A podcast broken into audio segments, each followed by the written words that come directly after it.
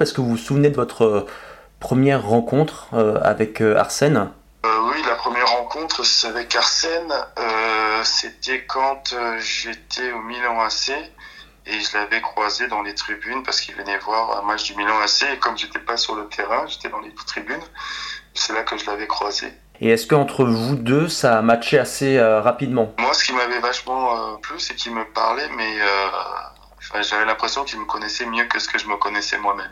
J'avais l'impression qu'il me suivait depuis des années, que euh, il savait mes points forts, mes points faibles, il savait comment j'étais. Et, euh, et, ça, c'est sûr que quand un entraîneur vous parle et vous donne des détails sur euh, les points forts, les points faibles, les points améliorés, euh, c'est quand même quelque chose, euh, on se dit waouh, mais il me connaît. Je pense que c'est quelque chose qui fait partie de sa façon de travailler, quoi. Ça veut dire qu'avant de prendre un joueur, il doit connaître le joueur par cœur, quoi. Je pense que c'est euh, c'est une méthode de travail.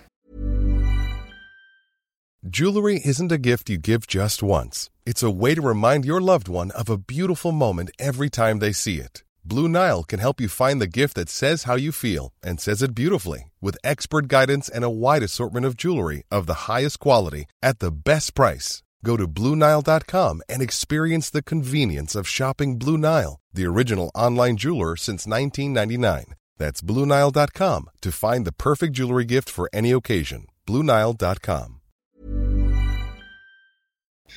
Je pense qu'il avait cette exigence-là en lui-même, que c'était quelque chose de naturel et de normal pour lui. Le point fort d'Arsène, c'est qu'il est arrivé et il a observé, il a appris le comportement euh, du joueur anglais et euh, petit à petit, euh, il a fait ses changements. Il n'a pas fait tous ces changements euh, sur une seule année ou sur un seul mois ou d'un seul coup, quoi. Il l'a vu et il a été patient, il a construit quelque chose. Et je pense que ça, ça a été le fruit de sa réussite. Il y avait quand même un certain scepticisme qui était affiché par les médias notamment, peut-être même aussi par les joueurs hein, d'Arsenal qui ne le connaissaient pas. C'est vrai qu'il y a eu le point d'interrogation sur Arsène quand il était arrivé. Les gens le considéraient plus comme un prof qu'un entraîneur de foot. Mais lui, euh, il a toujours été droit, il a toujours été dans sa ligne de conduite par rapport à ce qu'il voulait mettre en place. Euh, il a toujours, euh, il a pris des, des, des, très bonnes décisions, il a été avec beaucoup de patience, euh, il a beaucoup communiqué parce que c'est vrai que quand il est arrivé, en Angleterre, il y avait une culture de manger, euh, de boire. Euh, on ne faisait pas attention à ce qu'on mangeait, ce qu'on buvait, et que les gens, ils étaient, enfin, le foot pour eux, c'était plus une passion qu'autre chose. Mais Arsène, pour changer cette mentalité-là, il n'a pas seulement changé, il a mis genre une éducation en place. Ça veut dire que tous les petits détails qu'il a changés, il y a toujours eu des explications derrière. Et ça, je pense que ça a été la grande réussite, c'est que chaque décision, il y a toujours eu une explication derrière pour faire comprendre le pourquoi du comment. J'arrivais dans un club avec un entraîneur français qui, qui me voulait, parce que c'est Arsène qui me voulait vraiment à Arsenal, parce que le football anglais n'était pas très ouvert euh, sur les joueurs étrangers et sur les autres championnats. Et c'est vrai que quand ils ont euh, ce grand euh, gringalet euh, débarqué, ils se sont posé la question, mais qu'est-ce qu'il fait là euh, moi, j'ai toujours cru au discours d'Arsène, c'est pour ça que j'ai été à Arsenal. Et euh, Arsène a toujours été clair par rapport à euh, ce qu'il voulait mettre en place au niveau du jeu et comment il voulait euh, développer ce club. Oui, ça a été une parole, une parole tenue, on va dire. Au-delà de l'entraîneur, vous, vous disiez aussi c'est le rôle de manager.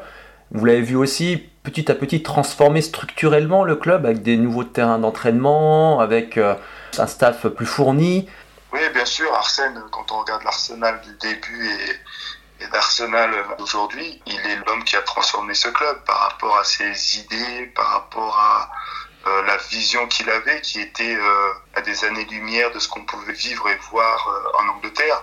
Quand il est arrivé, il a emmené quelqu'un pour montrer aux joueurs comment fallait manger, comment fallait mâcher, alors vous voyez bien l'image d'un diététicien, on va dire français, qui arrive et expliquer aux joueurs anglais euh, comment fallait euh, mâcher. C'était quelque chose de vraiment quelque chose de, de, de, visionnaire, quoi, parce qu'on n'aurait jamais imaginé euh, que ça aurait été possible.